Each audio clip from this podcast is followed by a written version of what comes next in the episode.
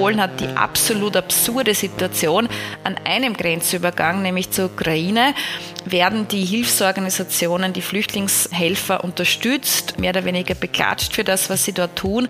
Ein paar hundert Kilometer weiter bei der Grenze zu Belarus werden genau dieselben Flüchtlingshelfer kriminalisiert und dürfen den Ankommenden nicht helfen, nicht? Ich meine, das geht sich ja irgendwann nicht mehr aus, auch für die Zivilgesellschaft nicht. Und dass das vielleicht auch ein Zeitpunkt sein kann, wo man sich das verdeutlicht, diese gegenseitige Abhängigkeit, dieses gegenseitige Aufeinander angewiesen sein und daraus eben Schlussfolgert, weil wir idealerweise eben Grund- und Freiheitsrechte und gute Lebensbedingungen für alle und nicht für niemanden haben wollen, dass dadurch auch alle mitgenommen werden müssen. Ja, und damit hallo und herzlich willkommen zu eurem Dissens-Podcast. Schön, dass ihr dabei seid. Diese Woche habe ich die Migrationsforscherin Judith Kohlenberger aus Wien zu Gast in der Show. Sie forscht seit einigen Jahren zu Flucht und Migration in Europa und hat mit das Fluchtparadox ein spannendes Buch zum Thema geschrieben. Mit Judith Kohlenberger spreche ich über Europas widersprüchlichen Umgang mit Vertriebenen, der sich auch jetzt im Ukraine-Krieg zeigt, und wir sprechen über eine gerechtere Flüchtlings- und Migrationspolitik für Europa. Ich bin euer Host Lukas Andreka und ich wünsche euch viel Spaß mit Dissens.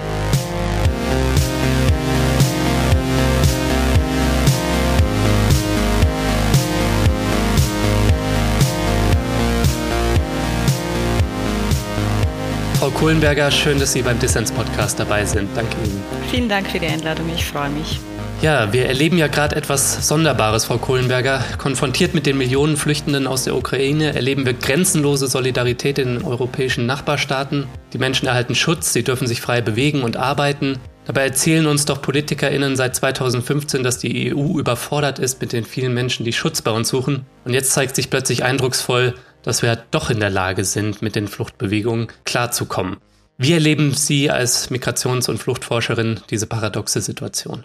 Ja, Sie sprechen da gleich zu Beginn einen ganz zentralen Widerspruch ähm, im aktuellen Asylregime an, nämlich die Tatsache, dass dieses oft gehörte Diktum, das Boot ist voll, ja ganz offenbar jetzt grundlegend widerlegt wurde. Das Boot war bei weitem nicht voll.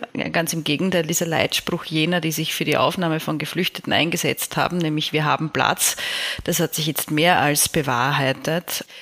Die EU hat innerhalb kürzester Zeit, nämlich fast sechs Millionen Menschen aus der Ukraine aufgenommen. Auch gerade jene Länder, die Visegrad-Staaten, mhm. die sich bis dato massiv gegen eine Flüchtlingsaufnahme gestellt haben, Polen, Ungarn und so weiter. Auch das ist natürlich noch ein überraschendes Moment innerhalb dieser paradoxen Situation. Und nur damit man das vergleichen kann, im Jahr 2015 kamen über einen wesentlich längeren Zeitraum hinweg, nämlich über mehrere Monate, man könnte fast sagen über Jahre, eigentlich weniger Menschen, nämlich bis Ende 2015 waren es knapp zwei Millionen Menschen in Europa und der Großteil der zum Beispiel syrischen Flüchtlinge war ja weiterhin in den Nachbarländern untergebracht. Also nur damit man sich diese Größenordnungen da vergegenwärtigt und sie auch natürlich mit allen Schwierigkeiten und Abschlägen zumindest insofern vergleicht, als man natürlich die Dimensionen sich äh, anschauen kann. Und ich glaube, das hat sehr deutlich gezeigt, wenn man will und vor allem wenn der politische Wille vorhanden ist, dann ist sehr wohl auch Platz vorhanden. Mhm. Ähm, das ist, glaube ich, eine ganz wichtige Erkenntnis und ich würde mir wünschen, dass wir daraus Schlussfolgern, dass wir uns auf solche Themen wie wir haben keine Kapazitäten, das System ist überlastet, das Boot ist voll, dass wir diese Gemeinplätze, was sie eigentlich sind, wirklich mittlerweile ad acta legen können, weil sie wurden aus meiner Sicht mit Ausbruch des Kriegs in der Ukraine grundlegend widerlegt. Also sind Sie da vorsichtig optimistisch, dass wir aus diesen positiven und mutmachenden Erfahrungen, die wir da jetzt gerade erleben, bei allen Einschränkungen, über die wir vielleicht auch gleich noch sprechen wollen, dass wir dieses Momentum vielleicht sogar dafür nutzen können, zum Beispiel als Zivilgesellschaft Druck zu machen für eine andere Flüchtlingspolitik im Allgemeinen? Ähm, also ich habe natürlich qua meiner Profession an sich schon immer einen gewissen Zweckoptimismus, äh, mit dem ich der Welt begegne. Ähm, das würde anders gar nicht funktionieren, glaube ich, in meinem Alltag. Mhm. Das, was ich vorhin gesagt habe, war eher sozusagen, das würde ich mir wünschen, dass wir uns auf diese Debatte und auf diese Ebene der Debatte, haben wir überhaupt den Platz, sind wir überfordert, gar nicht mehr einlassen. Wir erleben aber leider weiterhin, dass das äh, schon noch diese typischen Stehsätze sind, die auch jetzt wieder in der Diskussion vorkommen Wir erleben wiederum einen meiner liebsten Stehsätze überhaupt, nämlich 2015 darf sich nicht wiederholen, obwohl ich der Meinung bin, auf gewissen Ebenen hat das Jahr 2022 den Fluchtherbst 2015 bereits massiv überholt. Da erkenne ich auch Parallelen zum Beispiel, was eine gewisse Überforderung oder das Alleinlassen der Zivilgesellschaft betrifft. also da gibt es viele Ebenen hier. Mhm. Ich bin insofern optimistisch, weil ich schon denke, dass das Thema Flucht in der breiten Wahrnehmung durch die Bewegung aus der Ukraine etwas problematisiert wurde. Weil man gesehen hat, Flüchtlinge, ich sage jetzt bewusst auch das Wort Flüchtling und nicht Geflüchtete, sind eben nicht nur Menschen mit schwarzer und brauner Hautfarbe und das ist nicht nur etwas, etwas, was ganz weit weg passieren kann und uns Europäer maximal als Aufnahmestaaten, als Gönner, als Helfende betrifft, sondern ähm, wären Putins Bomben nur einige hundert Kilometer weiter westlich gefallen, würde es auch Länder wie Österreich und Deutschland betreffen. Und das ist ja eigentlich der Ursprung der Genfer Flüchtlingskonvention, die ja aus den Wirren des Zweiten Weltkriegs hervorgegangen ist und die mit Fokus vor allem auf europäische Fluchtbewegungen äh, verabschiedet wurde. Das, glaube ich, kann schon ein längerfristiges Learning aus der jetzigen Situation sein. Ja, wenn das Learning dann auch unteilbar auf alle übertragen wird, dann wäre das schön. Und da steht zu befürchten, dass das nicht so ist. Das erleben wir jetzt, glaube ich, auch schon in den aktuellen Fluchtbewegungen aus der Ukraine. Da werden Menschen Drittstaatenangehörige zum Beispiel oder Menschen, die nicht weißer Hautfarbe sind, denen wird massiv erschwert, Schutz zu finden. Und diese Differenzierung von Solidarität und Aufnahmebereitschaft, die erleben wir nicht nur mit Blick auf die Ukraine, sondern natürlich auch mit Blick auf andere Situationen, also die griechischen Lager zum Beispiel, das Mittelmeer oder die Ortskräfte in Afghanistan, denen wir es ja eigentlich schuldig sind, ihnen schnellstmöglich zu helfen. Mhm. Wie beurteilen Sie diese Differenzierung von Aufnahmebereitschaft? Ja, also aus Sicht der Fluchtforschung ist es tatsächlich eine, ich sage jetzt bewusst diesen Begriff interessante Situation, weil ich glaube, man sieht hier, dass diese Art der Differenzierung mehrere Ursachen, mehrere Gründe hat. Ich glaube tatsächlich, dass ein Erklärungsaspekt ist, dass das eine Form der rassistischen Unterscheidung ist, dass es natürlich einen Unterschied macht, wenn die Menschen aussehen wie wir. Ich sage ich jetzt bewusst provokant, weil auch wir zwei weiße Europäer sind, die miteinander sprechen heute. Also das ist sicherlich ein Aspekt. Mhm. Ich glaube aber, dass das gar nicht unbedingt der allerzentralste ist. Ähm, es ist einerseits viel deutlicher, wenn wir auf Ebene von Rassismus bleiben, ein sogenannter Rassismus zweiter Ordnung, wie das auch der französische Philosoph Etienne Balibar mal genannt hat nämlich eher diese Form der kulturellen Nähe, die ständig betont, ja fast schon überbetont wurde. Ja, also weniger das Aussehen, Hautfarbe, Augenfarbe etc. Das ist ein Rassismus, der selbst in weiten Kreisen der Bevölkerung nicht mehr salonfähig ist. Was aber schon salonfähig ist, ist zu behaupten, ja, Aufnahme von afghanischen jungen Männern ist schwierig, weil die wurden ja anders sozialisiert, die sind eine andere Kultur gewohnt. Das sei jetzt gar nicht rassistisch gemeint aber die können halt zum Beispiel mit einem gleichberechtigten System von Mann und Frau nicht umgehen, weil sie nicht so aufgewachsen sind. Ja. Das ist eine Form des kulturellen Rassismus. Das, glaube ich, spielt mehr rein, ja. weil man auch ständig betont hat, die Ukrainer sind ja uns nahestehend, sind unsere unmittelbaren Nachbarn. Und auch immer wieder betont hat, es kommen ukrainische Frauen mit Kindern, also auch so eine paternalistische Dimension ist da, glaube ich, auch noch drin. Ne? Ganz genau, ganz genau, ja. Und, und das alleine hat natürlich in, in dieser Zufälligkeit, dass eigentlich die demografische Zusammensetzung der Fluchtbewegung aus der Ukraine eine gänzlich andere war als jene aus Syrien und Afghanistan, das Ganze noch aufgeladen. Und da möchte ich aber schon verdeutlichen, ja, warum ist es denn so, dass Frauen äh, und Kinder den Weg aus der Ukraine nach Deutschland, Österreich finden können, weil sie noch bevor die Massenzustromrichtlinie aktiviert wurde, schon seit Jahren eigentlich visafrei in die EU reisen konnten. Sie mussten nicht illegal auf die Hilfe von Schleppern zurückgreifen, damit sie überhaupt den Weg nach Westeuropa Europa finden. Mhm. Bei syrischen Familien ist das nicht der Fall. Die müssen einen sehr gefährlichen Weg auf sich nehmen. Sie haben keine legalen Fluchtmöglichkeiten nach Europa. Und das ist einer der zentralen Gründe, warum damals 2015 vor allem junge Männer gekommen sind, die meisten davon übrigens verheiratet und nicht allein stehend, wie fälschlich gesagt wurde, wurde in der Hoffnung, später dann über legale Wege, nämlich das Instrument der Familienzusammenführung, ihre Frauen und Kinder nachzuholen und ihnen eben diesen gefährlichen Weg zu ersparen. Ja. Und ich leite daraus ab, und das, das wäre mir wichtig, dass das auch äh, breiter diskutiert wird, wer denn auch damals 2015 gerne mehr Frauen und Kinder unter den Flüchtlingen gesehen hätte, auf den Bahnhofen dieser Nation, der hätte sich schon davor für legale Fluchtmöglichkeiten einsetzen müssen. So einfach ist die Gleichung. Ja, Frau Kohlenberger, Sie haben jetzt richtigerweise, wie ich finde, Rassismus und Kulturrassismus als Gründe dafür genannt, warum Menschen aus der Ukraine Hilfsbereitschaft erhalten und Menschen aus anderen Konfliktregionen nicht. Versprechen auch so ein bisschen die Zahlen. In Deutschland wurden 2022 300.000 ukrainische Geflüchtete aufgenommen und das, obwohl man uns jahrelang erzählt hat, dass 200.000 im Jahr ähm, schon das Maximum wäre und dass das Boot immer voll sei. Ne? Dass man diese Zahl jetzt über Bord geschmissen hat, ist ja ganz wunderbar. Das sollte dann vielleicht aber auch für alle Menschen gelten, unabhängig von Hautfarben Nation und Herkunft. Aber ich habe Sie vorhin unterbrochen, als Sie über die Gründe für die selektive Solidarität gesprochen haben. Ähm, Sie haben ganz interessant an einer Stelle auch geschrieben, dass die unterschiedliche Solidarität mit Geflüchteten aus der Ukraine im Unterschied zu anderen Konfliktregionen auch geopolitisch motiviert ja. ist, im Kontext nämlich der Verteidigung gegen Putin. Können Sie das noch mal ein bisschen erläutern? Absolut, absolut, ja. Ich glaube, dahinter steht tatsächlich die Frage auch, wie wurde denn der Krieg in der Ukraine wahrgenommen und auch medial darüber berichtet im Vergleich dazu, wie denn der Krieg in Syrien, der ja eigentlich weiter anhält, ja, wie denn der im Westen wahrgenommen und berichtet wurde. Ja. Also auch dieses Bedrohungsszenario. Und ähm, was man in der Geschichte der Flüchtlingsaufnahme nach Ende des Zweiten Weltkriegs in Europa beobachten kann, war eine ganz starke Politisierung des Flüchtlingsschutzes während des Kalten Krieges, wo der Westen unter Anführungszeichen bevorzugt Oppositionelle und die Dissidenten aus der Sowjetunion aufgenommen hat, weil die eben auch diese geopolitische Funktion erfüllt haben. Da konnte der Westen sagen, wir stärken genau diese oppositionellen Kräfte und das kommt uns eigentlich entgegen, dass natürlich die Leute, qua des Akts der Flucht, und da zeigt sich ja, wie politisch so ein Akt eigentlich ist, verdeutlichen, ich möchte nicht im Kommunismus leben, ich möchte in den Westen. Ja?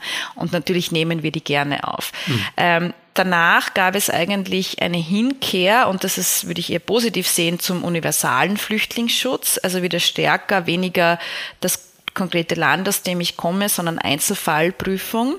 Und jetzt sagen sehr viele meiner Kolleginnen und Kollegen auch, und ich würde mich dem tatsächlich anschließen, aus Sicht der Fluchtforschung, die Aufnahme der Geflüchteten aus der Ukraine lässt eine Repolitisierung des Flüchtlingsschutzes erkennen. Hm. Weil diese Massenzustromrichtlinie, die aktiviert wurde, das allererste Mal in der EU, die per se sinnvoll ist und auch aus rein pragmatischen Gründen wirklich angebracht war, weil Polen und Ungarn, die hatten kein funktionierendes Asylsystem und wenn die Menschen aus der Ukraine Asylantrag hätten stellen müssen, wären die innerhalb kürzester Zeit überlastet gewesen. Das ist also sinnvoll. Aber was diese Massenzustromrichtlinie natürlich tut, ist, anstelle der Einzelfallprüfung im Asylverfahren stellt sie eine Art Pauschalentscheidung aufgrund der Staatsbürgerschaft, nämlich der ukrainischen. Ja, mhm. Mit allen Vor- und Nachteilen, die damit verbunden sind, nämlich nicht nur für Drittstaatsangehörige in der Ukraine hat das gewisse Nachteile.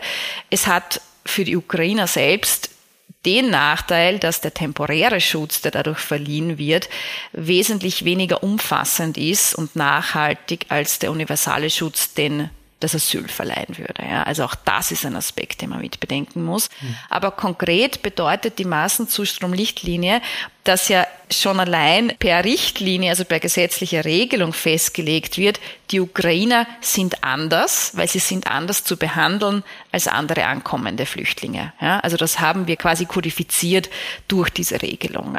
Und dadurch ergibt sich natürlich auch eine andere Behandlung, etwa, dass die Menschen sofort Arbeitsmarktzugang haben, was viele weitere Themen nach sich zieht. Wir haben auch gesehen, dass man jetzt anders als 2015 wesentlich stärker auf private Quartiergeber setzt. Ja, auch das hat Konsequenzen, positive wie negative. Mhm. Also der Grund kann man sagen, warum ukrainische Flüchtlinge, das würde ich sogar unterschreiben, derzeit wirklich anders sind als syrische oder afghanische Flüchtlinge, ist, weil wir sie anders behandeln äh, und weil auch die gesetzlichen Vorgaben so sind, dass sie anders zu behandeln sind.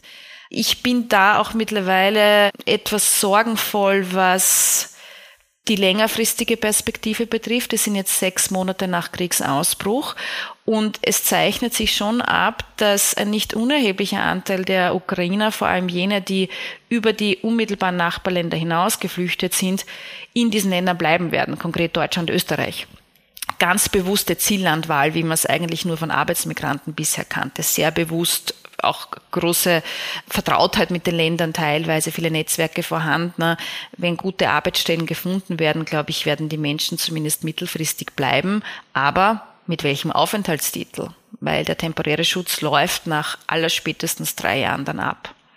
Frau Kohlenberger, wenn Sie sich all das anschauen, zum einen natürlich die mutmachenden Signale, dass jetzt Solidarität da ist für die Menschen, die aus der Ukraine fliehen, aber natürlich auch die rassistisch und geopolitisch und anderweitig motivierten Unterschiede, die gemacht werden zwischen Flüchtlingen erster und Flüchtlingen zweiter Klasse, könnte man vielleicht sagen.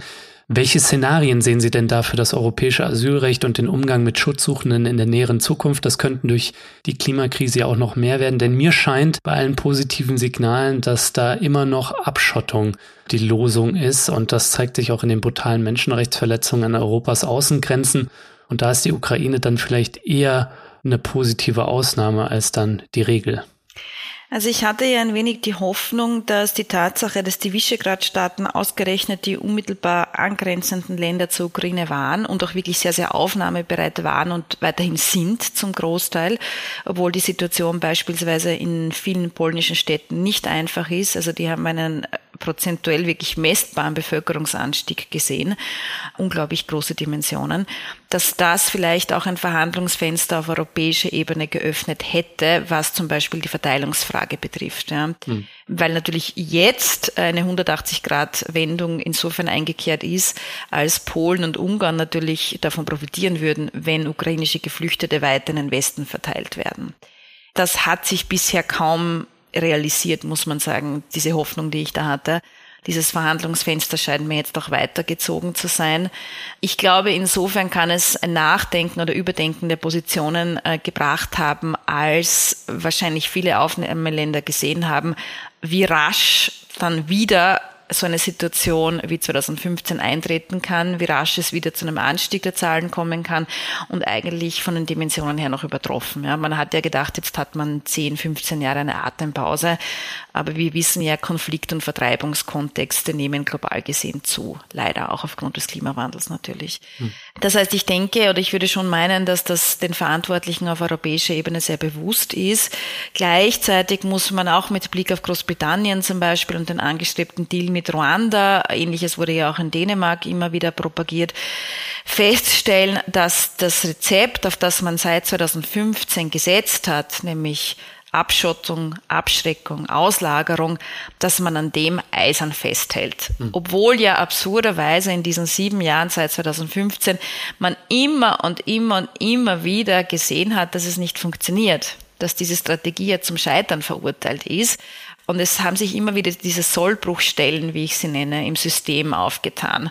Unmittelbar vor Kriegsausbruch in der Ukraine haben wir sehr lange die Situation im polnisch-belarussischen Grenzgebiet diskutiert, die weiterhin anhält. Ja, also Polen hat die absolut absurde Situation an einem Grenzübergang, nämlich zur Ukraine, werden die Hilfsorganisationen, die Flüchtlingshelfer unterstützt, mehr oder weniger beklatscht für das, was sie dort tun. Da werden Menschen mit offenen Armen empfangen. Ein paar hundert Kilometer weiter bei der Grenze zu Belarus werden genau dieselben Flüchtlingshelfer kriminalisiert und dürfen den Ankommenden nicht helfen, nicht? Ich meine, das geht sich ja irgendwann nicht mehr aus, auch für die Zivilgesellschaft nicht und noch weniger für Flüchtlinge selbst. Mhm. Also das ganze System ist weiterhin unglaublich fragil. Ähm, und deshalb meine ich schon, je stärker sowohl von Seiten der Flüchtlinge auch gegen das System angegangen wird, da bin ich wieder bei Flucht als politischer Akt. Ja. Weil das, was die Menschen im polnisch-belarussischen Grenzgebiet tun, ist ja, diese Mauer nicht zu akzeptieren. Das ist ja eigentlich das, was auch dahinter steht.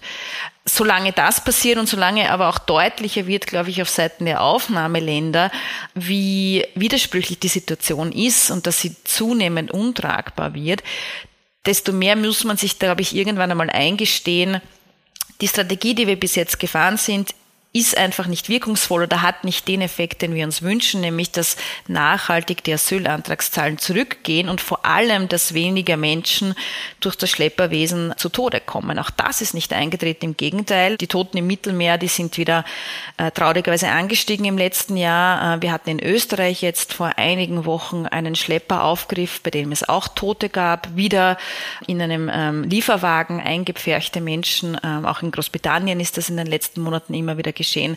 Also man sieht ja, das, worauf man gesetzt hat, etwa wir lagern die Menschen in die Türkei aus mittels des EU-Türkei-Deals und dann kommt niemand mehr. Das ist einfach nicht passiert, mhm. war aber unglaublich teuer. Ja. Vielleicht darf ich noch eine Zahl einbringen. Der EU-Türkei-Deal hat der EU bisher fast 10 Milliarden Euro gekostet.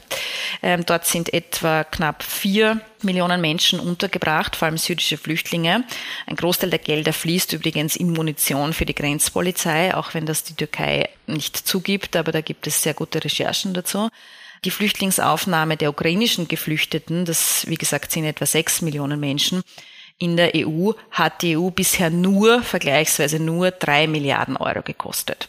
Also es scheint ja tatsächlich billiger zu sein, die Menschen hier aufzunehmen, als ein problematisches Regime zu stützen, Gelder in unschöne Kanäle reinzuschießen und dann sich auch noch zunehmend abhängig und erpressbar von diesen Regimen zu machen. Ja, eins ist klar, wir haben dicke Bretter zu bohren auf dem Weg zu einer besseren Flucht- und Migrationspolitik in Europa. Sie analysieren nicht nur als Forscherin den Umgang mit Flucht und Migration in Europa, sie setzen sich auch mit der Initiative Courage für legale Fluchtwege ein. Wenn wir mal eher mittel- und langfristig denken, was sind da aus Ihrer Sicht wichtige Hebel für eine bessere Migrations- und Asylpolitik in Europa? Ich ähm, betrachte das Ganze ja sehr ganzheitlich, muss ich sagen. Und, und äh, das war mir auch ein Anliegen in meinem Buch, dass ich äh, über Einzelfälle hinaus, die auch natürlich ihre ähm, Relevanz haben, versuche das Ganze mit einem systemischen Blick ähm, zu betrachten. Und ich denke, unabhängig jetzt von konkreten Einzelinstrumenten, die man anwenden könnte, wie zum Beispiel Ausbau der Resettlement-Programme. Man kann auch über das Instrument des Botschaftsasyls wieder nachdenken, ob man das wieder reinstitutionalisieren möchte. Relocation-Programme, also Verteilung innerhalb Europas beispielsweise. All das ist ein gewisser Strauß ähm, an Maßnahmen, der bis jetzt überhaupt nicht ausgeschöpft wurde. Also ich denke, da kann man durchaus noch Maßnahmen setzen, die auch für Einzelschicksale unmittelbar eine Milderung bringen bringen. Mhm. Dahinter steht aber meines Erachtens, und das ist jetzt eher mittel- und langfristig gedacht, dass man sich getraut, äh, Flucht und reguläre Migration zunehmend zusammenzudenken. Weil in der Realität ist es ja nicht so, dass ein Mensch ganz klassisch ein Flüchtling ist und als solcher losstartet und ein Mensch ein klassischer Migrant.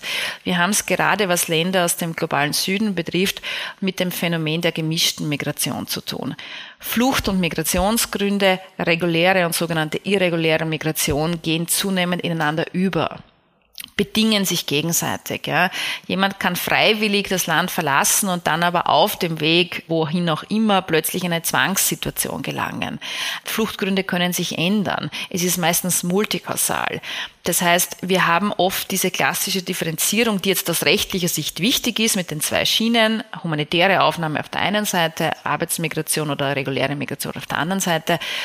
Das ist ein System, das so schwierig aufrechtzuerhalten ist, auch deshalb, weil es für viele Menschen aus dem globalen Süden, vor allem aus vielen afrikanischen Ländern, kaum reguläre Einwanderungsmöglichkeiten nach Europa gibt. Mhm. Und das hat nachweislich, das ist auch empirisch nachgewiesen, den Effekt, dass sehr viele Menschen auf die Asylschiene ausweichen, obwohl sie tatsächlich nach der Genfer Konvention keinen Fluchtgrund streng genommen vorweisen können. Aber natürlich in dem Moment, wo sie in Europa dann angekommen sind und Asyl beantragen, dann muss der Aufnahmestaat natürlich dieses Asylverfahren einleiten.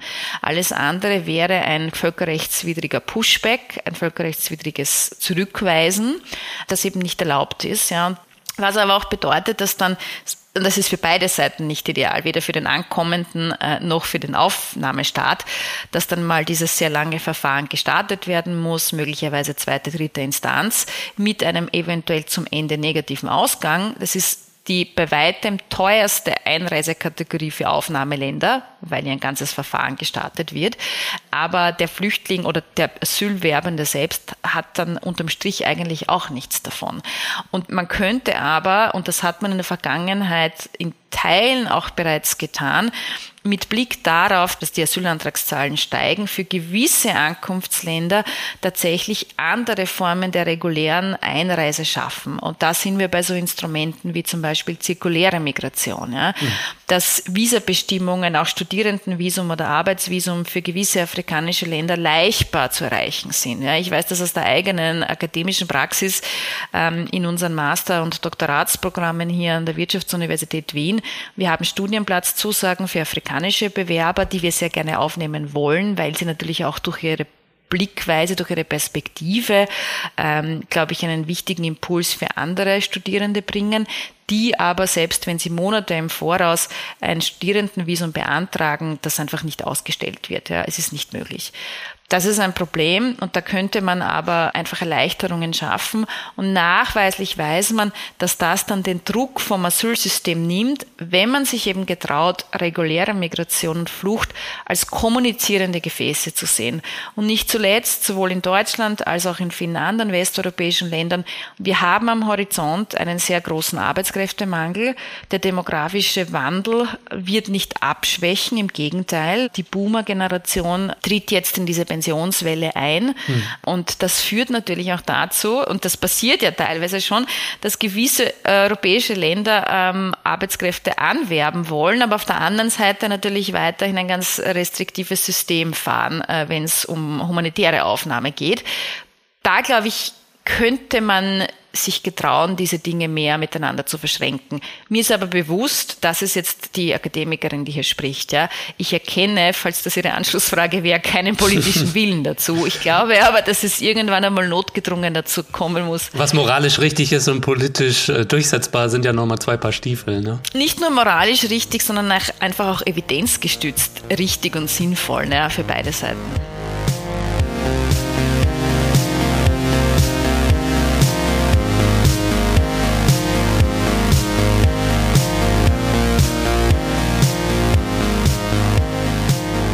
Ja, Leute, ich möchte die kurze Pause hier nutzen, um allen Fördermitgliedern von Dissens zu danken, denn mehr als 940 Menschen supporten diesen Podcast hier monatlich.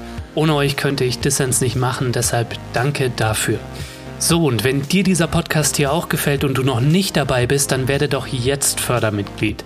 Mitmachen kannst du schon ab 2 Euro im Monat und ermöglichst dadurch nicht nur meine Arbeit am Podcast und sorgst dafür, dass alle Menschen da draußen Dissens hören können.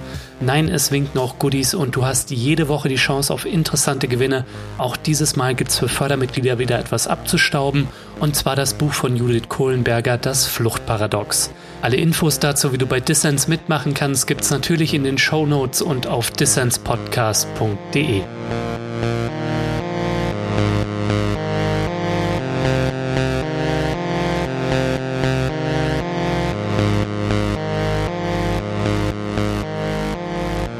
hörst den Dissens-Podcast. Zu Gast ist die Migrationsforscherin Judith Kohlenberger aus Österreich. Ja, Frau Kohlenberger, Freizügigkeit als Gebot der Stunde. Die Zeichen stehen natürlich anders. Muss man sich nur die dokumentierten illegalen Pushbacks an Europas Außengrenzen anschauen, die Lager, die Toten im Mittelmeer und die Externalisierung von Grenzschutz, Abschottung und Migrationsverhinderung ist das Gebot der Stunde. Mir scheint ja, dass wenn wir das ändern wollen, dann müssen wir uns auch mit Europas kolonialem Erbe auseinandersetzen, mit unserer imperialen Lebensweise, die ja nur funktionieren kann, weil wir uns abschotten. Eine Lebensweise, die auch Flucht befördert. Das muss man, glaube ich, auch in den Blick nehmen, wenn wir über Fluchtursachenbekämpfung sprechen. Das ist ja auch ein wirkmächtiger Diskurs. Mhm. Nehmen wir zum Beispiel die Klimakrise, die ja durch den globalen Norden historisch befeuert wurde und die in den nächsten Jahren Millionen Menschen, vor allem aus dem globalen Süden, zur Flucht zwingen könnte. Also Frau Kohlenberger, wenn Sie mal darauf schauen, wie hängen denn aus Ihrer Sicht globale Migrationsbewegungen mit globalen Ungleichheiten und neokolonialen Abhängigkeiten zusammen und wie müssen wir zukünftig auch über Klimaschutz und Klimaflucht nachdenken? Ja, absolut. Ich glaube, das ist eigentlich das, was hinter dem jetzigen System steht. Einerseits die langgetragenen kolonialen Abhängigkeiten. Also Europa hat sehr lange natürlich vom globalen Süden profitiert und tut das weiterhin. Also wir haben einfach unterschiedliche Ausbeutungsregime, die weiterhin aufrechterhalten werden.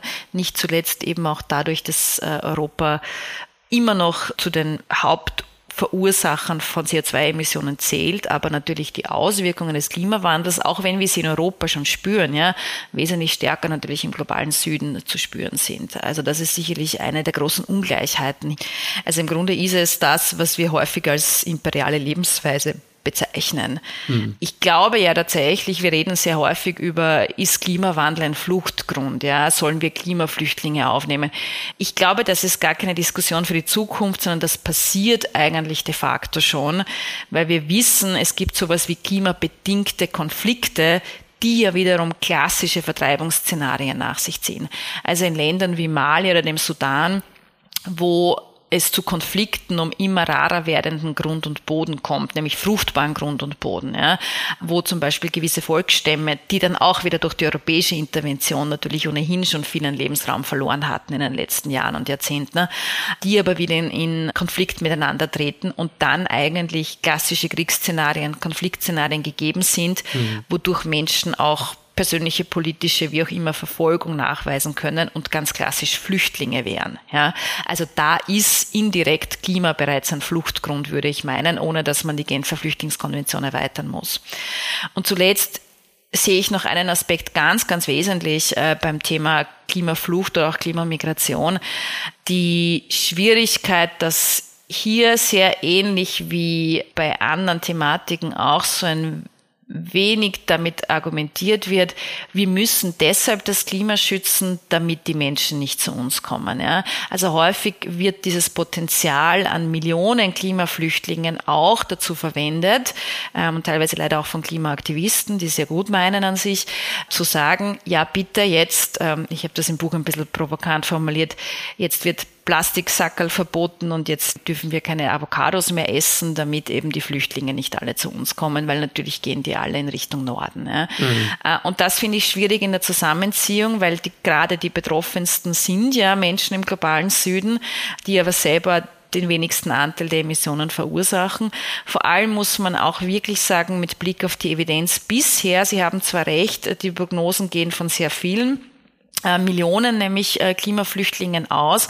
Aber alle seriösen Prognosen sprechen bisher rein von Binnengeflüchteten.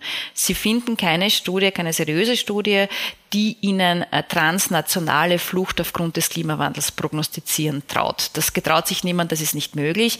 Es ist so, der erste Effekt des Klimawandels wird sein, dass Menschen zum Beispiel nicht mehr ihren Grund und Boden bebauen können, weil er unfruchtbar geworden ist oder weil die Fischbestände zurückgehen können, sie nicht mehr von der Fischerei leben mhm. und sie wandern als erstes vom Land in die Stadt ähm, und damit auch vom primären Sektor der Landwirtschaft in den tertiären Sektor, Dienstleistungssektor und irgendwann später dann wird der Migrationsdruck in diesen Städten so ansteigen, dass dann Menschen, und das sind eventuell andere als die, die zuerst vom Land gekommen sind, auch transkontinental flüchten.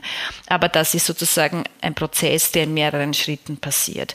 Da würde ich mir auch mehr Ehrlichkeit in der Debatte wünschen und vor allem kann es nicht sein, dass wir, um das eine Anliegen voranzutreiben, nämlich Klimaschutz, mit einem anderen politisches Kleingeld schlagen und eben diese Drohkulisse einer fast, ich verwende jetzt bewusst das Wort, weil es immer wieder genannt wird, einer Welle an afrikanischen afrikanischer Migration hier suggerieren, nur um die Menschen dazu anzuhalten, dass sie bitte keine Plastikstrohhalme mehr benutzen sollen. Ja, das kann ich nur unterschreiben. Klimaschutz ist nicht geboten, um Migration nach Europa zu verhindern, sondern weil wir historisch Verantwortung dafür tragen, nicht weiter die Lebensgrundlage von Menschen anderswo zu zerstören.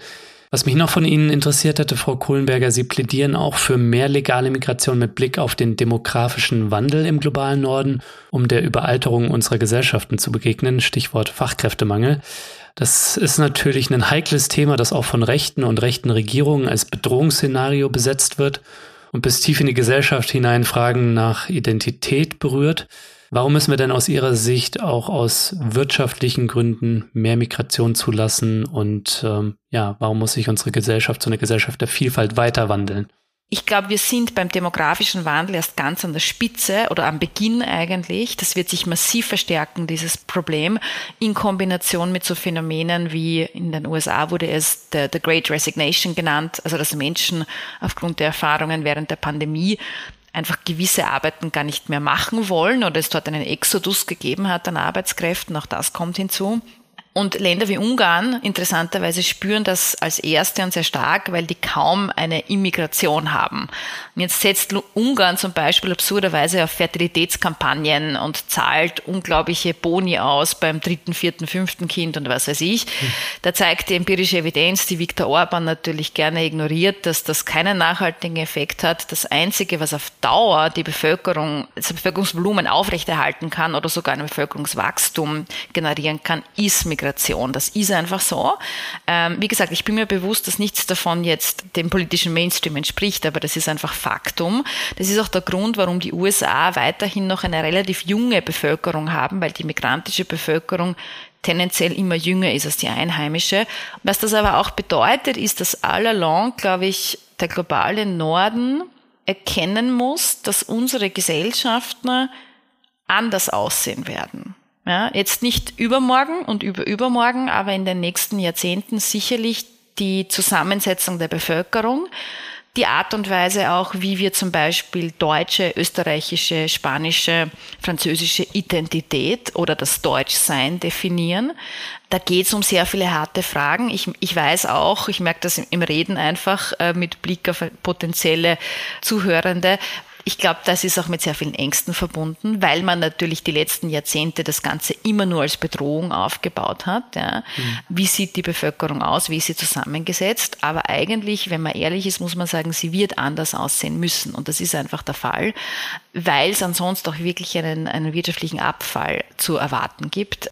Also ich glaube tatsächlich, das ist so einer der Aspekte. Ähm, ich kann jetzt leider keine unmittelbar konkreten Lösungskonzepte bieten, aber ich glaube, das ist etwas, und da bin ich wieder bei diesem äh, Instrument, das ich vorher genannt habe, Migration und Flucht sich zusammendenken trauen, weil ja, à la longue ist tatsächlich der globale Norden massiv darauf angewiesen, auch wenn man jetzt noch nicht dort ist, wo man sagen kann, man nutzt die Potenziale und die Benefits von Migration bestmöglich. Das tun wir nicht und ich bin die Erste, die zuerkennt, dass es viele Problemlagen gibt, die damit verbunden sind. Aber genau deshalb, weil wir viele Scheindebatten führen und die eigentlich wichtigen Debatten nicht führen. Also zum Beispiel auch Identitätsdebatten. Hm. Was heißt es, hier in dem Land zu leben? Was erwarten wir von allen, die hier sind? Was erwarten wir von Neuankommenden?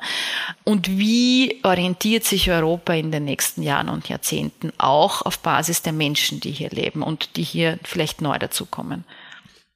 Ja, Migration und Freizügigkeit als Gebot der Stunde, schon allein auch aus aufgeklärtem Eigeninteresse. Mich hätte aber nochmal von Ihnen interessiert, Frau Kohlenberger, warum ist es vielleicht auch ein Gebot, um globale soziale Gerechtigkeit durchzusetzen? Wenn uns das denn ein Anliegen ist, klar, vielen da draußen ist das kein Anliegen, äh, dessen sind wir uns bewusst.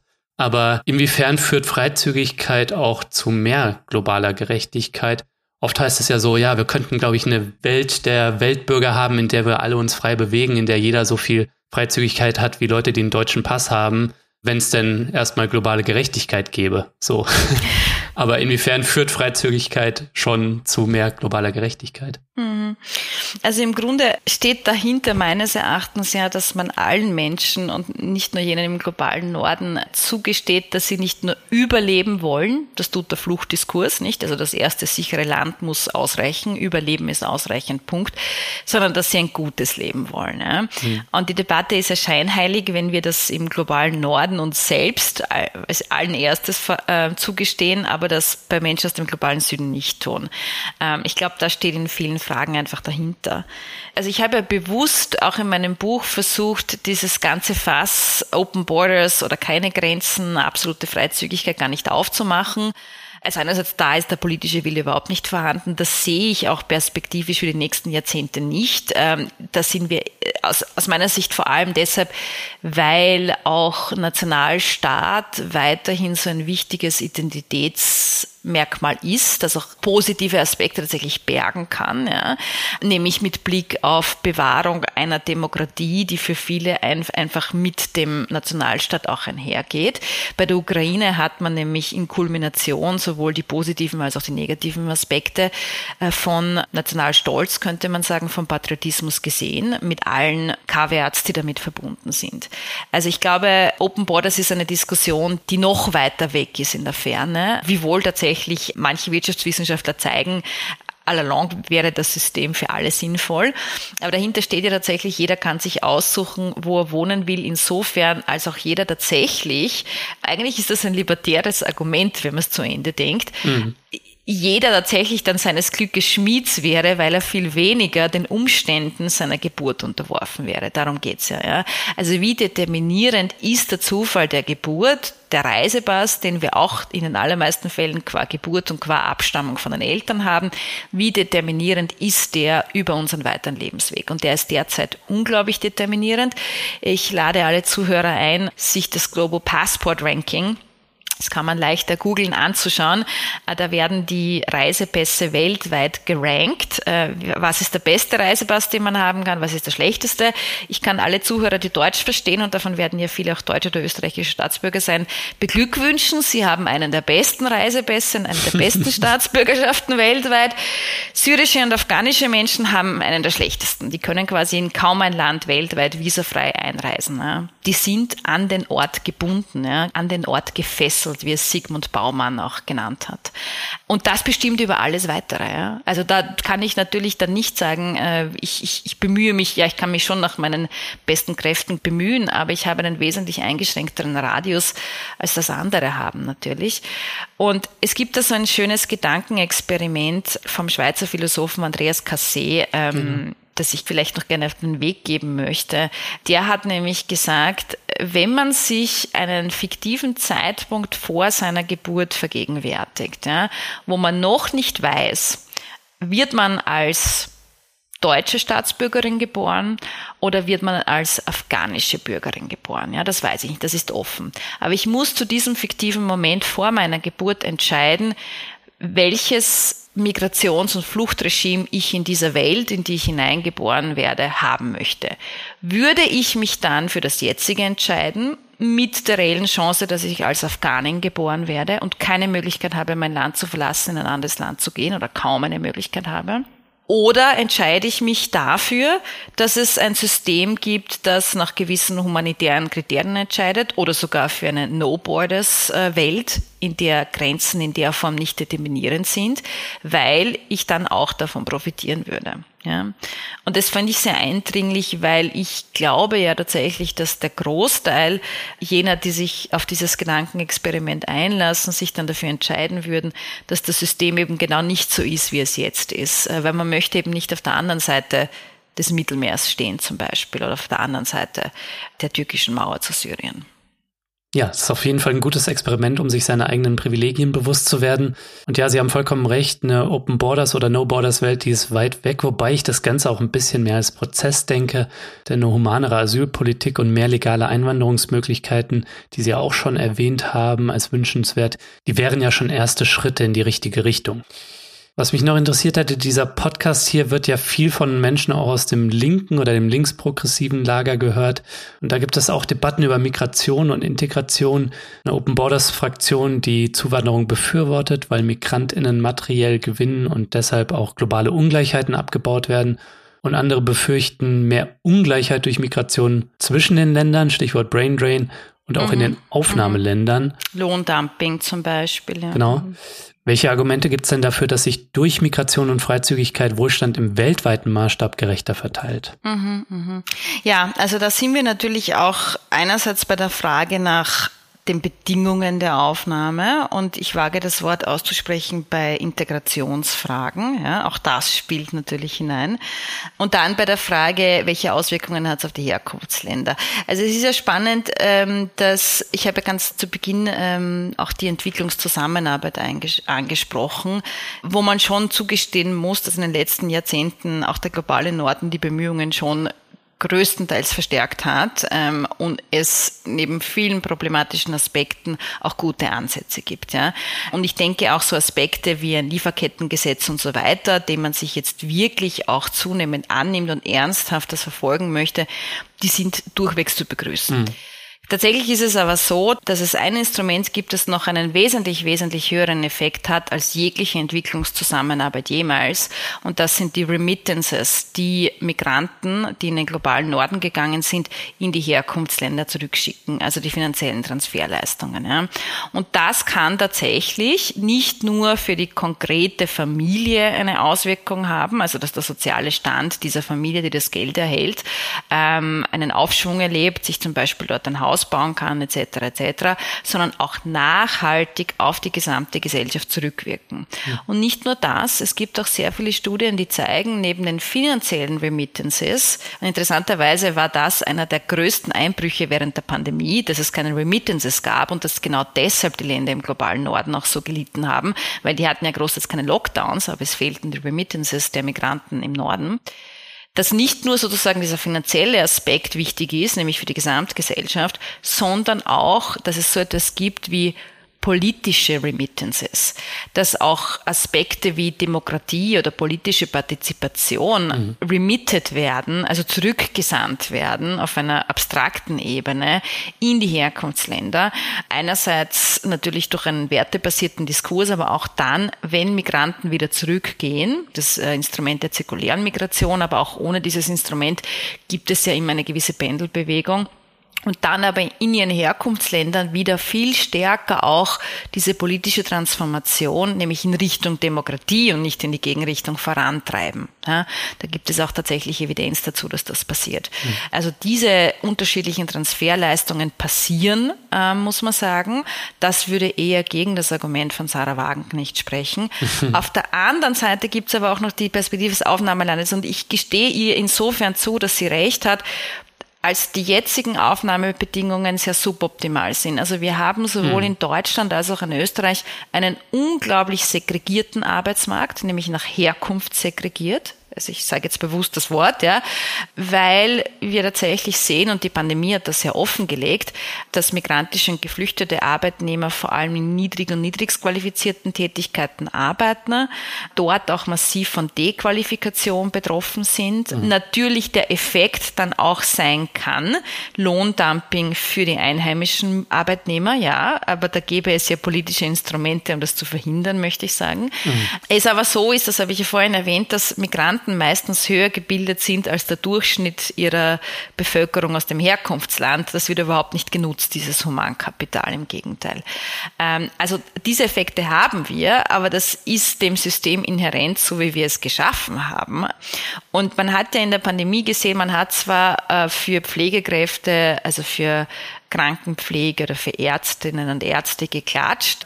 Aber was überhaupt nicht thematisiert wurde, aus meiner Sicht viel zu wenig thematisiert wurde, ist, dass migrantische und geflüchtete Arbeitskräfte in den systemerhaltenden Berufen massiv überrepräsentiert waren. Also es waren Migranten und, und auch Flüchtlinge aus 2015 tatsächlich, die dieses Land während der Pandemie am Laufen gehalten haben, zu einem höheren Anteil als Einheimische. Die Einheimischen, die waren zu einem höheren Anteil im Homeoffice, aber vor allem an der Supermarktkasse, auch äh, in der Erntehilfe, aber auch im mittel- und höher qualifizierten Bereich, in der Pflege bis hin auch zu Ärztinnen und Ärzten, also auch höher qualifizierte, war ein höherer Anteil von Menschen mit Migrationsgeschichte. Ja.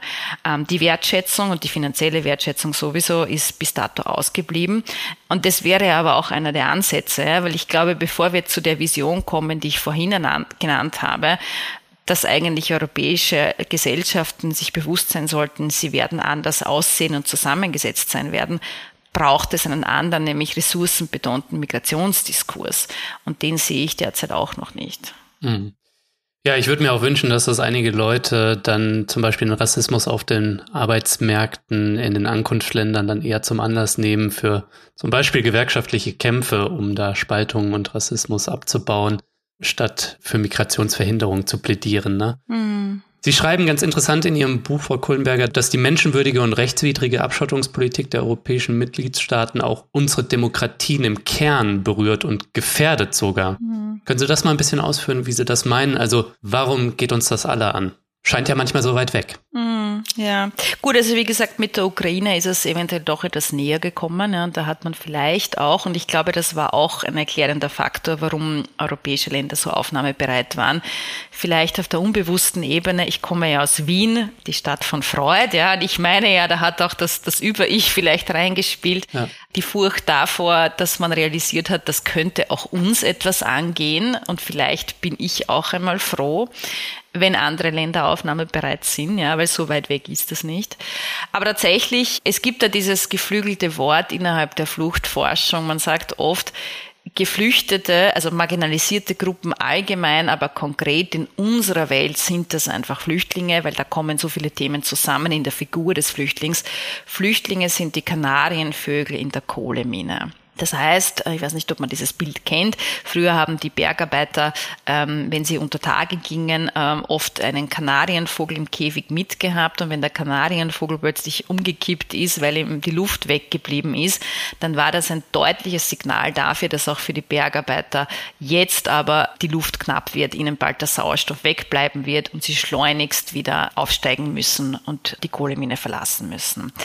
Und diese Luftknappheit, dieser Gradmesser für den Stand der Demokratie, so habe ich es dann umgelegt, ähm, man muss gar nicht weit in die Geschichte zurückgehen. Und das zeigt sich in unterschiedlichen geografischen Kontexten, wo man sieht, zuerst werden die Rechte von Minderheiten beschnitten, von jenen, die nicht so ganz dazugehören, wo es noch nicht so problematisch ist, weil die sind irgendwie eh nicht Teil des Wirs, die sind eh die anderen, die haben zum Beispiel nicht die Staatsbürgerschaft, die haben ohnehin nie vollständig alle Rechte gehabt, die waren immer ein bisschen abseits da kann man mal beginnen mit der Beschneidung von Rechten mhm. und dann sukzessive zeigt sich leider, dass das auch auf andere etabliertere Gruppen in der Gesellschaft überspringen kann. Ähm, und deshalb ist es sehr wichtig, wachsam zu bleiben. Man hat es ja sowohl in Polen als auch in Ungarn, glaube ich, gesehen Polen ein ganz restriktives Land, was die Aufnahme von Geflüchteten betrifft, immer wieder Vorwürfe von völkerrechtswidrigen Pushbacks und so weiter, horrende Zustände an den Grenzen, Mauerbau. Und Polen hat natürlich, und ich glaube, das ist kein Zufall, auch auf anderer Ebene eine Rechtsstaatlichkeitskrise. Und Ungarn ganz genauso, illegitime Demokratie. Es verwundert mich nicht, dass natürlich genau gegen Geflüchtete ganz massiv Stimmung gemacht wird und ihre Rechte beschnitten werden. Und auch deshalb aus reinem Aufgaben aufgeklärten Eigennutz, könnte man sagen, sind auch europäische Aufnahmestaaten gut beraten darin, äh, gerade die Rechte von marginalisierten Gruppen nicht zu beschneiden, weil da zeigt sich eben auch, wie standhaft und wie wehrhaft die Demokratie und die Rechtsstaatlichkeit ist. Ja, Frau Kohlenberger, wir müssen leider auf die Zielgerade abbiegen. Deshalb nur zum Ausblick die Frage, durch die Klimakatastrophen, die Verschärfung globaler Ungleichheiten könnten auch die globalen Fluchtbewegungen weiter zunehmen. Wir werden dadurch auch mit trauriger Sicherheit eine Zunahme von Rassismus und Abschottung erleben. Wie schaffen wir es da aus Ihrer Sicht als Zivilgesellschaft in diesen düsteren Zeiten, ja, eine menschenwürdigere Flucht- und Migrationspolitik in Europa durchzusetzen? Also ich verfolge ja gerade beim Thema Flucht einen sehr rechtebasierten Ansatz. Ja. Und ich versuche dann immer zu verdeutlichen, da bin ich wieder beim Kanarienvogel in der Kohlemine, dass es eben alle angeht. Ja. Also äh, beginne auch das Buch mit einem Zitat von Maya Angelou. Maya Angelou ist eine amerikanische Bürgerrechtsaktivistin und Autorin, die gesagt hat, dass Grundrechte wie Luft wären. Entweder alle haben sie oder niemand hat sie. Und genau darum geht es einfach. Ähm, also diese Vergegenwärtigung, dass wir alle miteinander verbunden sind und miteinander in Abhängigkeit stehen, ob wir es wollen oder nicht. Wir haben gerade im globalen Norden sehr, sehr viele Systeme und Instrumente geschaffen, um das von uns wegzudrängen. Dieses grundlegende Faktum der menschlichen menschlichen Existenz, dass wir natürlich alle miteinander verbunden sind und dass das, was zum Beispiel in einem afrikanischen Herkunftsland eines Flüchtlings passiert, auch Auswirkungen auf uns hat und vice versa, ja, dass unser Konsumverhalten massive Auswirkungen auf dortige Verhältnisse hat. Das können wir sehr gut wegdrängen. Ähm, das können wir sehr gut von uns fernhalten. Ich glaube ja, und das ist vielleicht ein bisschen dieser Hoffnungsschimmer mit Blick auf einen Herbst, der nicht leicht werden wird, auch nicht für uns Europäerinnen und Europäer. Dass zunehmend ähm, in dieser Zeitenwende, die ich tatsächlich auch unterschreiben würde, das ist eine Zeitenwende, dass es immer schwieriger wird, diese Distanz aufrechtzuerhalten, dass die Politik und das Weltgeschehen so, so nahe kommen, auch uns äh, Europäerinnen und Europäern, dass wir einfach gar nicht mehr das von uns weghalten können. Ähm, und dass das vielleicht auch ein Zeitpunkt sein kann, wo man sich das verdeutlicht, diese gegenseitige hm. Abhängigkeit, dieses gegenseitige aufeinander angewiesen sein und daraus eben Schlussfolgert, weil wir idealerweise eben Grund- und Freiheitsrechte und gute Lebensbedingungen für alle und nicht für niemanden haben wollen, dass dadurch auch alle mitgenommen werden müssen. Ja. Das versuche ich so ein wenig auch herauszukehren ähm, und das trifft natürlich auf Fragen wie Rassismus und Abgrenzung genauso zu. Und da gibt's wieder sehr viel empirische Evidenz. Ähm, ich empfehle da im Abschluss noch ein anderes Buch, wenn ich darf. Heather McGee, amerikanische Autorin, hat das Buch The Sum of Us geschrieben wo sie ganz deutlich und akribisch die ökonomischen, nämlich auch volkswirtschaftlichen Kosten von Rassismus aufschlüsselt. Wenn Menschen aus der Gesellschaft ausgegrenzt werden, wenn sie nicht ihr volles Potenzial entfalten können, weil sie marginalisiert und diskriminiert werden, dann leiden alle, dann leidet auch die weiße Bevölkerung darunter. Das ist neben dem rechtlichen und moralischen Argument tatsächlich auch ein ökonomisches Argument. Und das, glaube ich, gibt uns ja somit die Argumentationshoheit oder zumindest einen gewissen Vorteil in der Debatte, weil ich finde, dass sowohl die Empirie als auch die moralische Haltung da sehr gut miteinander vereinbar sind. Frau Kohlenberger, ich danke Ihnen vielmals, dass Sie sich die Zeit genommen haben, mich hier besucht haben. Danke. Vielen herzlichen Dank für die Einladung.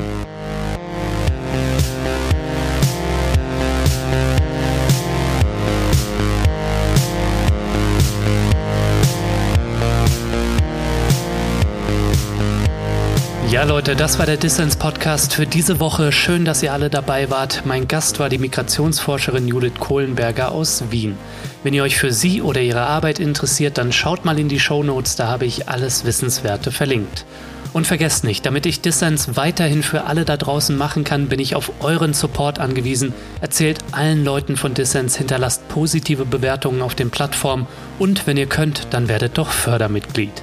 Ja, das war's dann auch schon wieder von mir soweit. Bleibt nur noch zu sagen, danke euch fürs Zuhören und bis zum nächsten Mal.